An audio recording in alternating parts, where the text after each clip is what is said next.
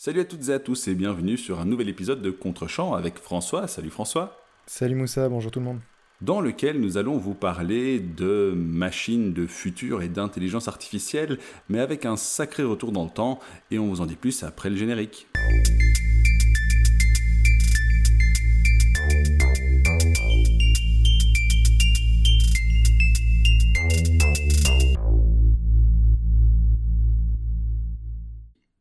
Alors, euh, si vous avez un temps soit peu de culture générale, vous aurez deviné de quel film nous allons parler. Euh, de... Je te laisse le dire, euh, François. On va parler de Terminator. Ah, je m'attendais à ce que tu fasses un sarcasme. En fait, je l'aurais fait, mais j'avais aucun film qui me venait en tête pour tourner ça en dérision. Mais donc, comme tu l'as dit, on va parler de Terminator. Terminator sorti en 1984 et réalisé par James Cameron. Dans un contexte assez particulier, mais on pourra en dire plus plus loin dans l'épisode. Alors, euh, ça va te surprendre, François, mais récemment, en classe, euh, j'ai parlé de Terminator et des élèves m'ont regardé avec des grands yeux parce qu'ils ne savaient pas ce que c'était. Ouais, ça, ça m'étonne pas tant que ça. Et je vais devoir te faire une confession. Euh, en fait, si on parle de Terminator aussi, c'est parce que je ne l'avais pas vu jusqu'à il y a peu. je me souviens avoir vu des bribes étant enfant, mais en fait, je connaissais la figure du Terminator avant d'avoir vu le film.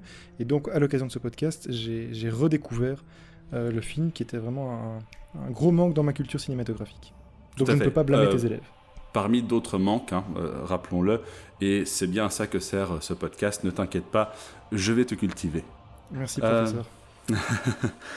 mais bon, ça m'a fait un petit choc. Je me suis rendu compte qu'une génération était en train de, de décliner euh, et, donc il m'a paru opportun de ressortir ce bon vieux film euh, de son VHS. Alors Terminator, pour les plus jeunes qui ne le sauraient pas, c'est l'histoire d'une machine dotée d'une intelligence artificielle qui est envoyée dans le passé, c'est-à-dire notre présent en 1984, pour tuer Sarah Connor. D'accord, un nom emblématique parce qu'elle est la mère de John Connor qui est le leader de la résistance dans le futur contre les machines. Donc les machines, elles sont intelligentes, qu'est-ce qu'elles font hein? Elles reviennent dans le passé pour tuer sa maman, comme ça, pas John Connor, tout est bien qui finit bien. évidemment, les machines n'ont pas conscience de euh, tous les impacts temporels parce qu'elles n'ont probablement pas regardé Retour vers le futur, un autre film dont on parlera une prochaine fois. Quoi qu'il en soit, euh, François, tu as euh, vu en bonne et due forme Terminator et qu'est-ce que tu en as pensé? J'ai regretté d'avoir rechigné pendant tant d'années à le regarder, euh, et ça m'a fait à peu près le même effet que lorsque j'ai découvert euh, Alien de Ridley Scott. C'est-à-dire c'était vraiment une très bonne surprise. Et en fait, je crois que tes, tes élèves, justement, le, fait qu'ils n'aient pas regardé s'explique en partie parce que euh, la, franchise a été totalement dévoyée depuis les deux premiers épisodes qui sont vraiment des, des excellents films. C'est vrai. Ce qui, ce qui en est devenu aujourd'hui, c'est quelque chose de totalement ridicule, totalement dépassé alors qu'il y a une vraie importance culturelle dans notamment ce premier film dont on va traiter aujourd'hui. Donc j'ai, voilà, en, gros j'ai beaucoup, beaucoup, beaucoup aimé. De rien. Pas de commentaires. Et donc, François, peux-tu euh, m'expliquer pourquoi ce film, enfin, qu'est-ce qui a fait que ce film t'a beaucoup plu?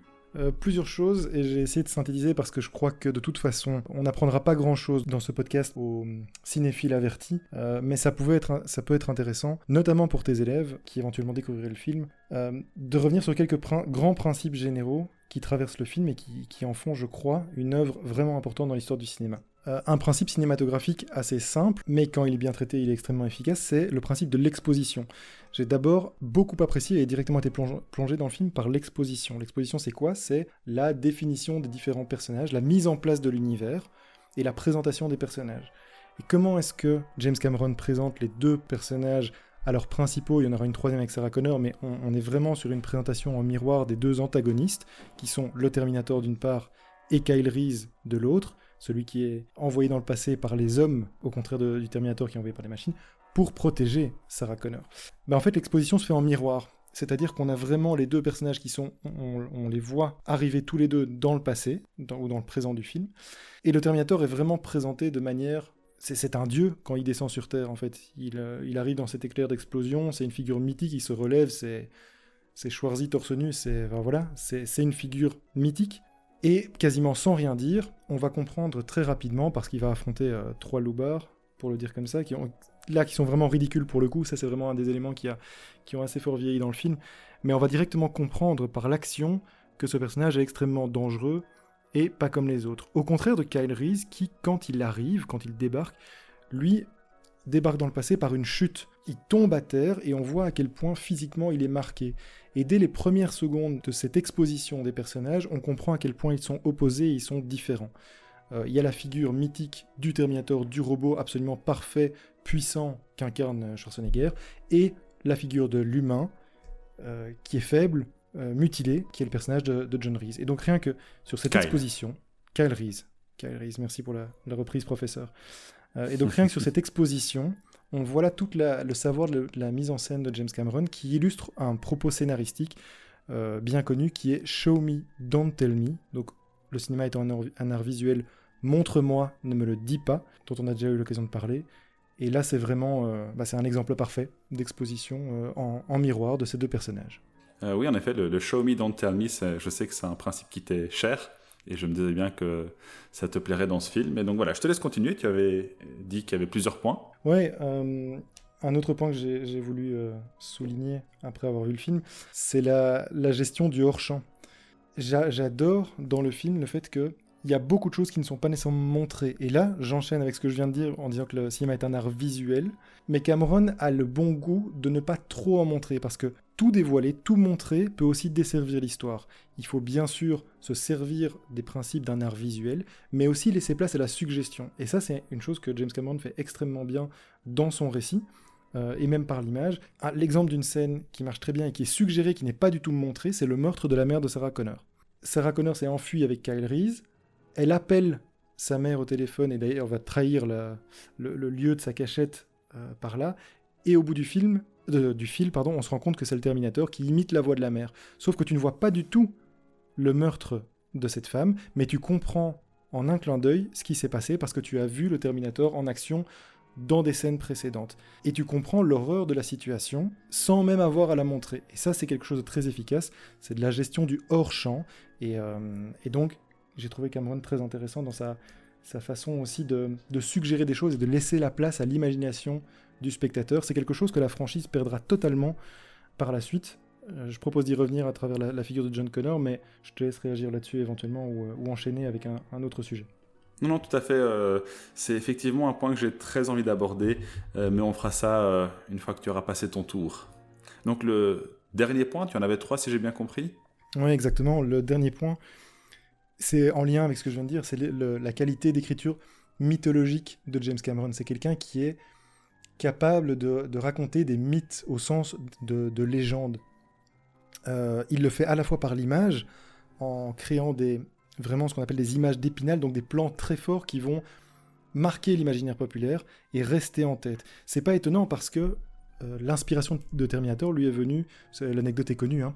il était sur le, tournage d'un film euh, à l'étranger, en Italie, et à l'occasion d'une nuit euh, de fièvre, euh, il cauchemarde et il voit en rêve un torse mécanique surgir des flammes, et c'est ce qui lui donnera l'idée de Terminator. Et cette logique picturale, cette logique visuelle va imprimer toute son œuvre, il est capable vraiment de créer des plans très spécifiques qui vont rester dans la mémoire du spectateur. Ça, c'est une manière de construire de la mythologie visuelle, mais il est aussi capable euh, de, construire cette mythologie par le récit, justement en laissant place au hors-champ euh, et à l'imagination du spectateur, et en laissant le spectateur combler les éventuels trous ou ce qu'il n'a pas nécessairement montré dans le film parce que c'était pas nécessaire. Et ça, ça en fait un film brillant, et ça en fait quelque chose qui marque profondément le spectateur. C'est mon dernier point sur la figure de John Connor. J'adore le fait que dans le film, la figure mythique des hommes qui combattent les machines dans le futur, elle est jamais montrée.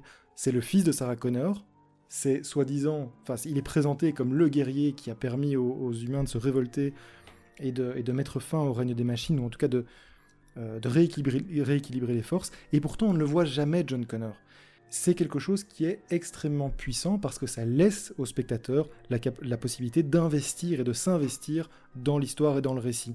Euh, c'est quelque chose qui est très bien fait par Alien aussi de Ridley Scott, et c'est justement un énorme défaut, je trouve, de ce qui va se passer avec la suite de la franchise, tant Terminator qu'Alien, c'est la volonté de vouloir absolument tout expliquer et tout montrer. C'est un vrai problème dans le cinéma contemporain. c'est qu'on ne laisse plus le spectateur investir les sujets, on ne laisse plus imaginer, on doit tout leur montrer, tout leur expliquer. Et qu'est-ce qui se passe quand on montre tout et qu'on explique tout? Eh bien en fait, on saccage le mythe, on saccage la légende, on ne laisse plus la possibilité d'imaginer, de se créer sa propre histoire. Et euh, c'est vraiment pour ça, je pense, aujourd'hui que la franchise est vue comme, euh, comme de la série Z euh, totalement anecdotique par les, générations actuelles. Mais il faut revenir au récit initial. Il contient énormément de choses. C'est une écriture vraiment de, de, mythe que pratique James Cameron. Et, et en ce sens, je trouve ça absolument admirable. Eh bien écoute, c'était très intéressant François, je te remercie. vraiment, et encore une fois, tu, tu nous fais part d'analyses très pertinente, comme quoi le, le mauvais goût peut être compensé euh, par d'autres compétences. Euh, tu parles pour toi là donc euh, Je me rends compte que j'ai oublié de citer les acteurs principaux et actrices principales du film, à savoir Arnold Schwarzenegger évidemment qui, qui a incarné tout d'abord la figure mythique du Terminator, ainsi que Michael Bean, euh, qui euh, joue euh, Kyle Reese, donc l'humain qui va venir protéger Sarah Connor, lui aussi venu du futur. et pour l'anecdote, Michael Bean qui joue dans... Vas-y, vas-y. Ah, je sais pas du tout. J'étais assez étonné en le voyant parce que je ne je pense pas l'avoir vu ailleurs. Alien 2. Ah, il joue un des Marines Oui. Et autre anecdote, qui c'est qui réalise Alien 2 Évidemment, Cameron. Et puisque tu parles d'Alien, soulignons aussi la présence au cast, et j'étais très surpris de le voir, je n'avais pas de souvenir. Euh, Lens Eriksen, qui joue Vukovic, un des membres de la, du LAPD. Tout à fait, tout à fait. Qui joue Bishop dans la série Alien. Et alors, je vais commencer avec ma, mon premier... Euh, euh, je vais commencer avec ma première anecdote. À l'origine, James Cameron voulait que Lance Eriksen joue le Terminator. Tout à fait. Tout à fait, c'était, c'était, c'était pour lui, effectivement, parce que, et ça s'explique par, par le fait qu'il voulait à la base, sa vision du Terminator était celle d'un humain qui pouvait se fondre dans la foule, et donc avec un physique beaucoup plus euh, frêle et de quelqu'un qui était relativement passe-partout. On peut dire qu'avec euh, on peut dire qu'avec Schwarzenegger, il a complètement inversé son. Oui, oui, et, ça c'est fascinant. Je, enfin, je ne sais pas si, je, pense qu'il y a quand même pas mal de gens qui ignorent ces, informations-là, euh, et moi je les trouve fascinantes chaque fois que chaque fois que j'y repense, parce que c'est effectivement deux concepts très différents du, Terminator. Mais euh, bon, je reviens à mon casting de deux secondes. Et il y a évidemment Linda Hamilton euh, qui joue euh, Sarah Connor, qui jouit clairement de la meilleure évolution de personnage tout au long du film.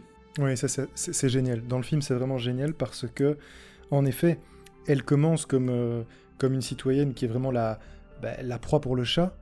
Et, et elle, elle termine le film elle termine, tout à fait, c'est le mot. elle termine. Ouais, tout à fait. Elle termine le film, mais comme déjà le début de la guerrière qu'elle va devenir. Et en fait, elle le fait, par l'action. Et ça, c'est encore une fois, revenons au principe évoqué tout à l'heure, show me, don't tell me. C'est par l'action qu'elle devient cette résistante et qu'elle euh, qu'elle change son personnage. Pas par ses paroles, elle fait des choses et c'est l'expérience qui la transforme. Ça, c'est absolument brillant dans le film. Oui, oui, euh, c'est un personnage. Euh, que, enfin, que j'adore de manière générale.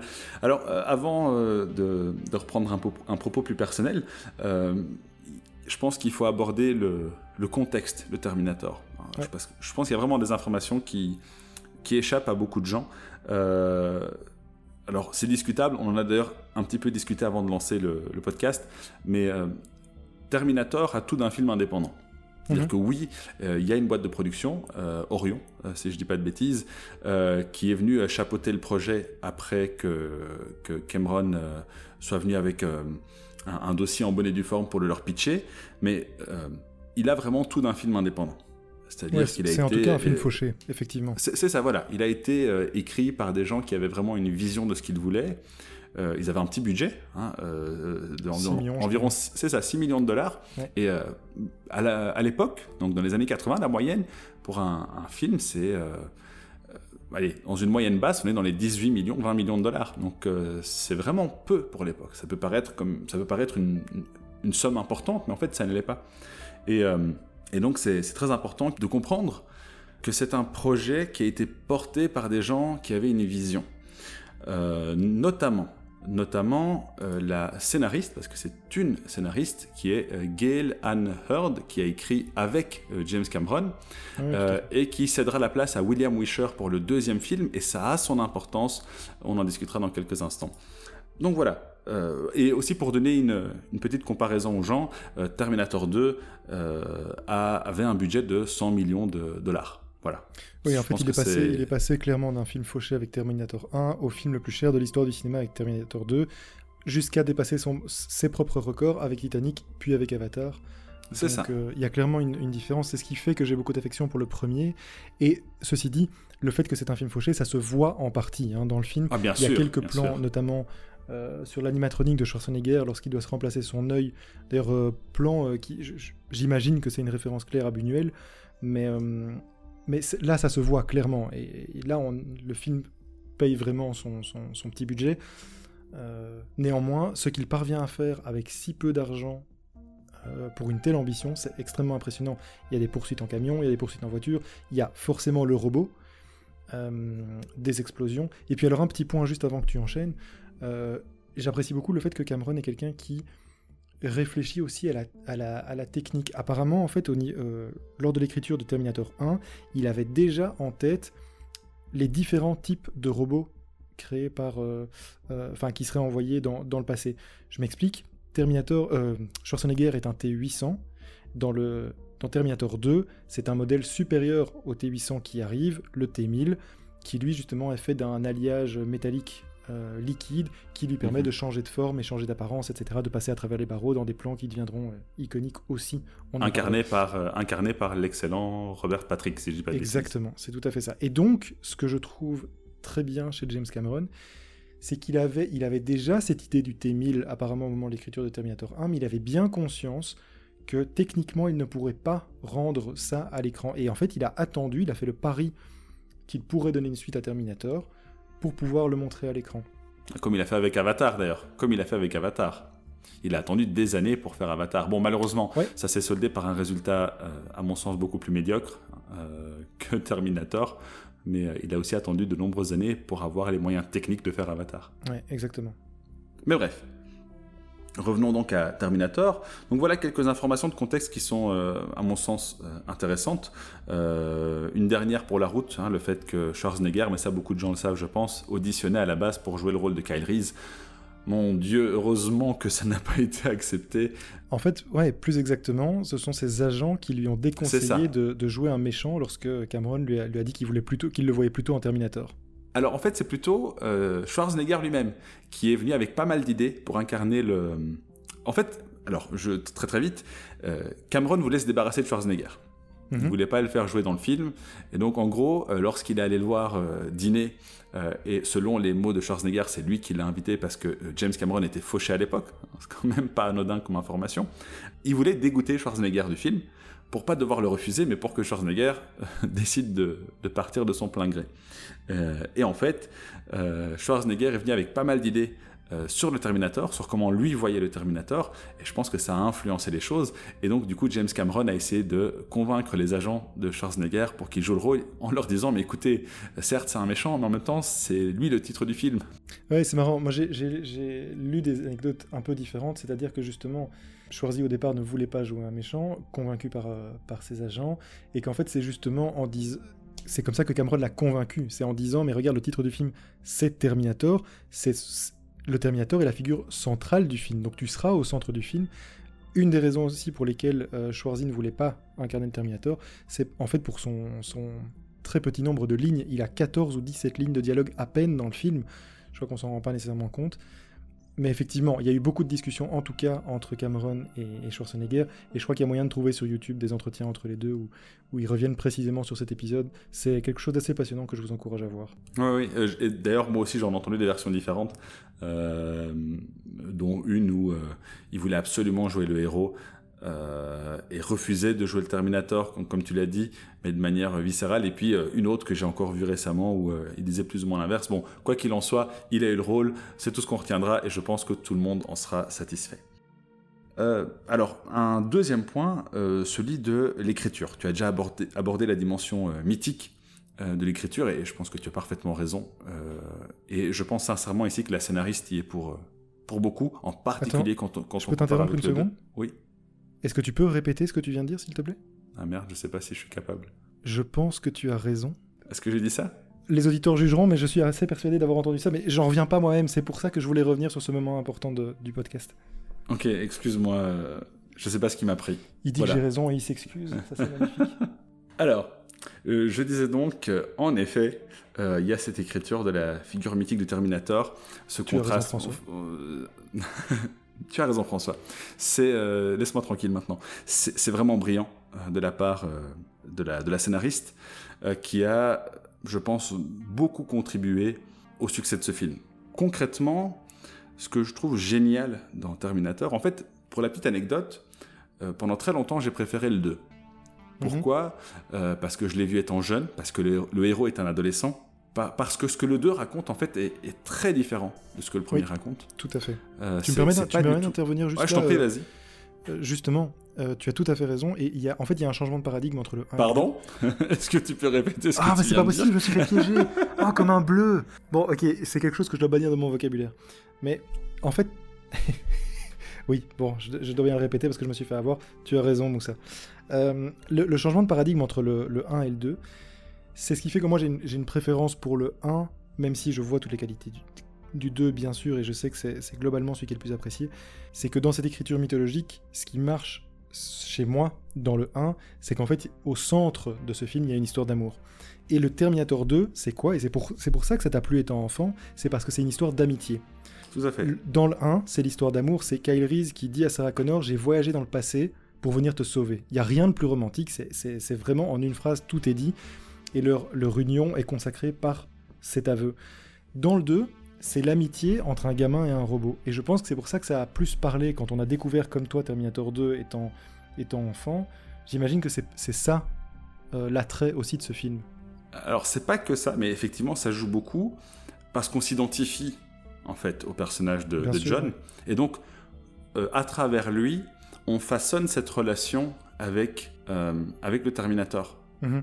Et c'est pour ça qu'on est fort touché à la fin, euh, lorsqu'il se laisse euh, couler euh, dans la lave pour s'auto- s'autodétruire. Ouais. Je me souviens que ça m'a beaucoup ému étant enfant. Ce qu'on n'a pas dans le premier. C'est-à-dire que dans le premier, en tant qu'enfant, encore une fois, on subit le film euh, comme on subirait un film alors d'horreur. Je vais utiliser ce terme-là Ouais, pour ouais, l'instant, même si je pense que c'est c'est peut-être pas le plus le plus adéquat, mais il y a clairement euh, des codes du film d'horreur qui interviennent dedans. Tout à fait. Et donc, euh, le, le premier, on subit ce qui se passe, dans le bon sens du terme, attention. Euh, alors que dans le 2, on arrive à s'identifier, notamment du fait que le personnage principal est un enfant. Maintenant, euh, rétrospectivement, et en ayant revu ces films-là en tant qu'adulte, effectivement, le premier a quelque chose de, de plus intéressant. Alors, je ne serais pas capable de dire lequel je préfère, et en fait, je m'en fous, c'est pas important. Mais je Non, vois les ça, qualités du 1 que je ne voyais pas étant petit.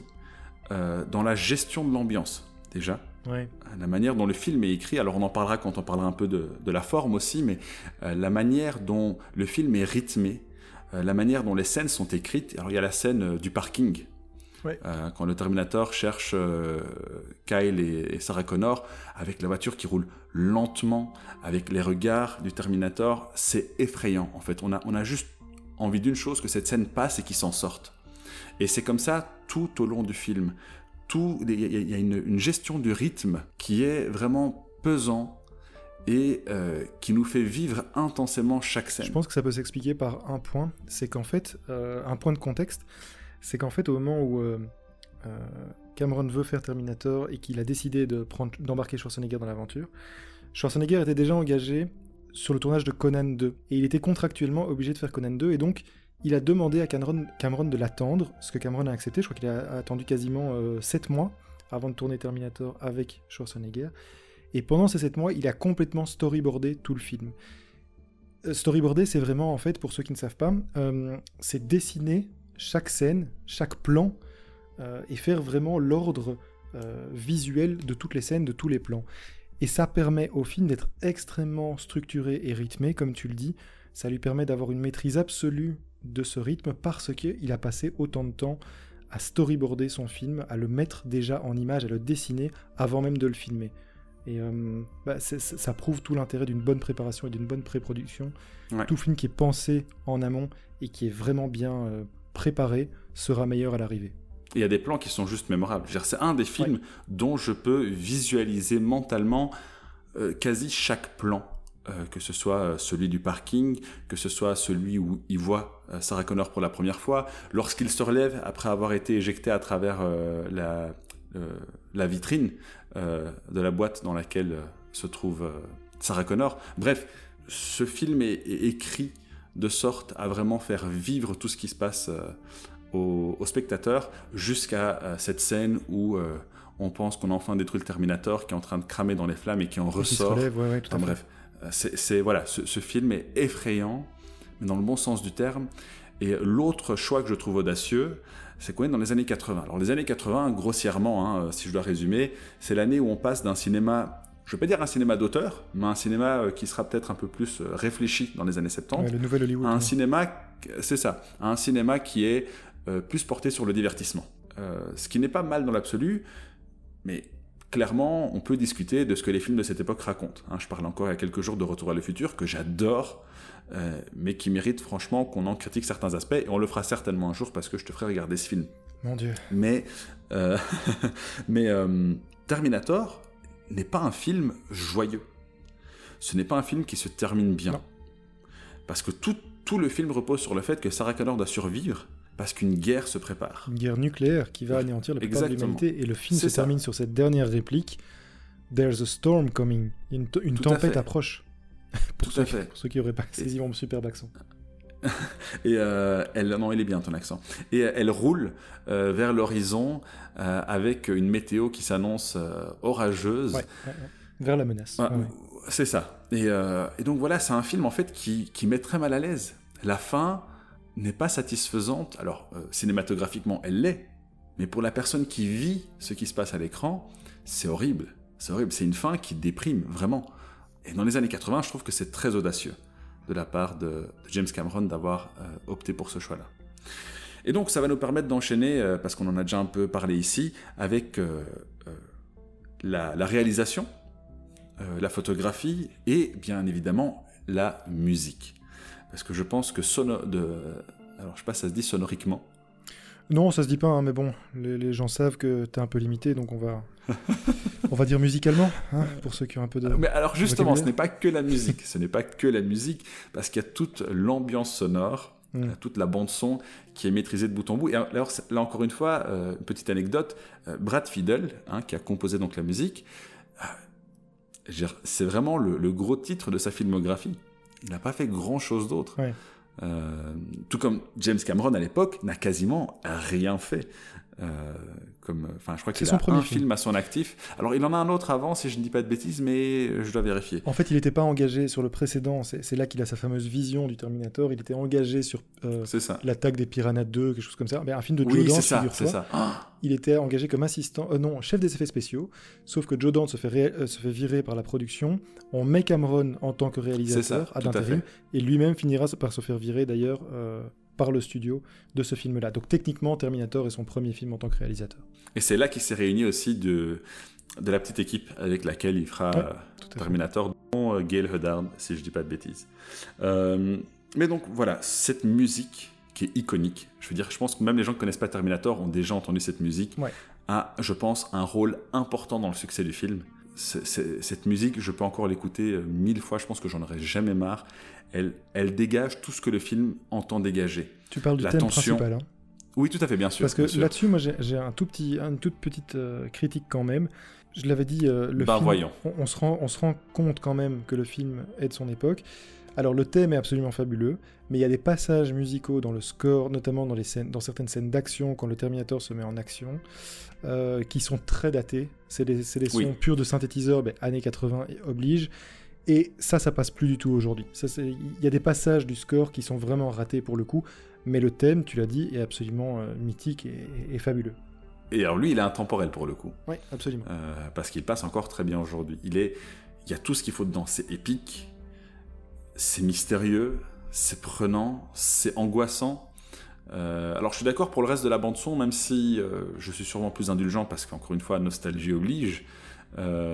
Et, et, puis j'ai envie de dire aussi dans un film avec un Terminator, je comprends beaucoup plus l'utilisation d'une sonorité qui renvoie à des machines, mmh, mmh. Ce, qui est, ce qui est moins évident dans des films qui veulent émuler euh, les films des années 80 qui utilisent beaucoup de synthé. Même si ça, me plaît. Hein. Subjectivement, ça me plaît beaucoup. Mais voilà, on sait que c'est une, euh, une pirouette facile. Ouais, et ça correspond en fait à une vision de l'époque qui n'est plus nécessairement la, même aujourd'hui. Tout à fait. Euh, donc voilà. Oui. mais donc, voilà, il y a cette musique déjà que je trouve extraordinaire, en particulier dans le 1, qui est en plus remaniée dans le film au piano, avec d'autres instruments beaucoup plus euh, je veux dire calme, mais non, et c'est un autre mot qui ne me revient plus, tant pis, euh, comme vous l'avez dit, je suis limité de toute façon. Euh, mais donc, pour symboliser la romance entre Kyle et, Sarah, un morceau que je trouve génial aussi. Bref, donc il y a la musique déjà, et ensuite, plein de points que tu as déjà abordés, le hors-champ, l'effet miroir dont tu parlais, l'exposition, qui trahissent vraiment un savoir-faire qui, qui donne toute sa noblesse à ce film peut-être terminer en disant euh, faut-il revoir ce film? Oui, euh, je crois. Même moi qui, euh, effectivement, avait rechigné pendant des années à le voir, j'étais vraiment très satisfait de le, de le regarder, de le découvrir même, plutôt que de le redécouvrir. Et je pense que tu as des, bons arguments ici pour convaincre tes élèves de, se mettre, en tout cas aux deux premiers.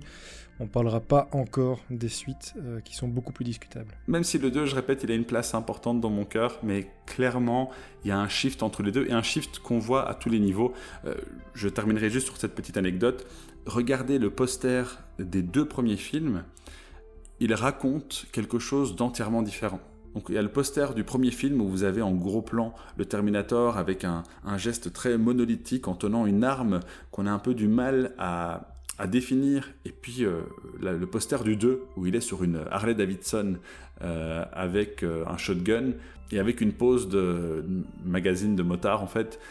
voilà, rien que là, on voit que les deux films ne vont pas retranscrire la même chose. Et c'est pour ça que je parlais de films indépendants, dans le sens où on voit clairement une liberté créative peut-être plus marquée dans le premier film que dans le deuxième, parce qu'un poster, clairement, souvent, c'est influencé par euh, des choix de marketing, tout simplement. Oui, tout à fait. Et puis, pour illustrer ce que tu dis, en fait, le, premier est vraiment un film de série B, euh, un petit budget, là où le deuxième est, l'exemple absolu du blockbuster. Tout à fait. On a vraiment cette, cette différence qui s'illustre, comme tu le dis, au niveau des, des affiches.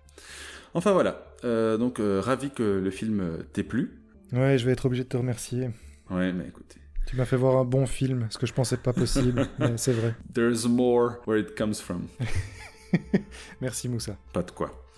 Euh, et donc on se retrouve euh, la semaine prochaine pour un film que euh, tu m'auras conseillé. Je ne sais même plus ce que c'est d'ailleurs, il faut que j'aille revoir mes messages. Suite au prochain épisode. Tout à fait. À bientôt. Salut.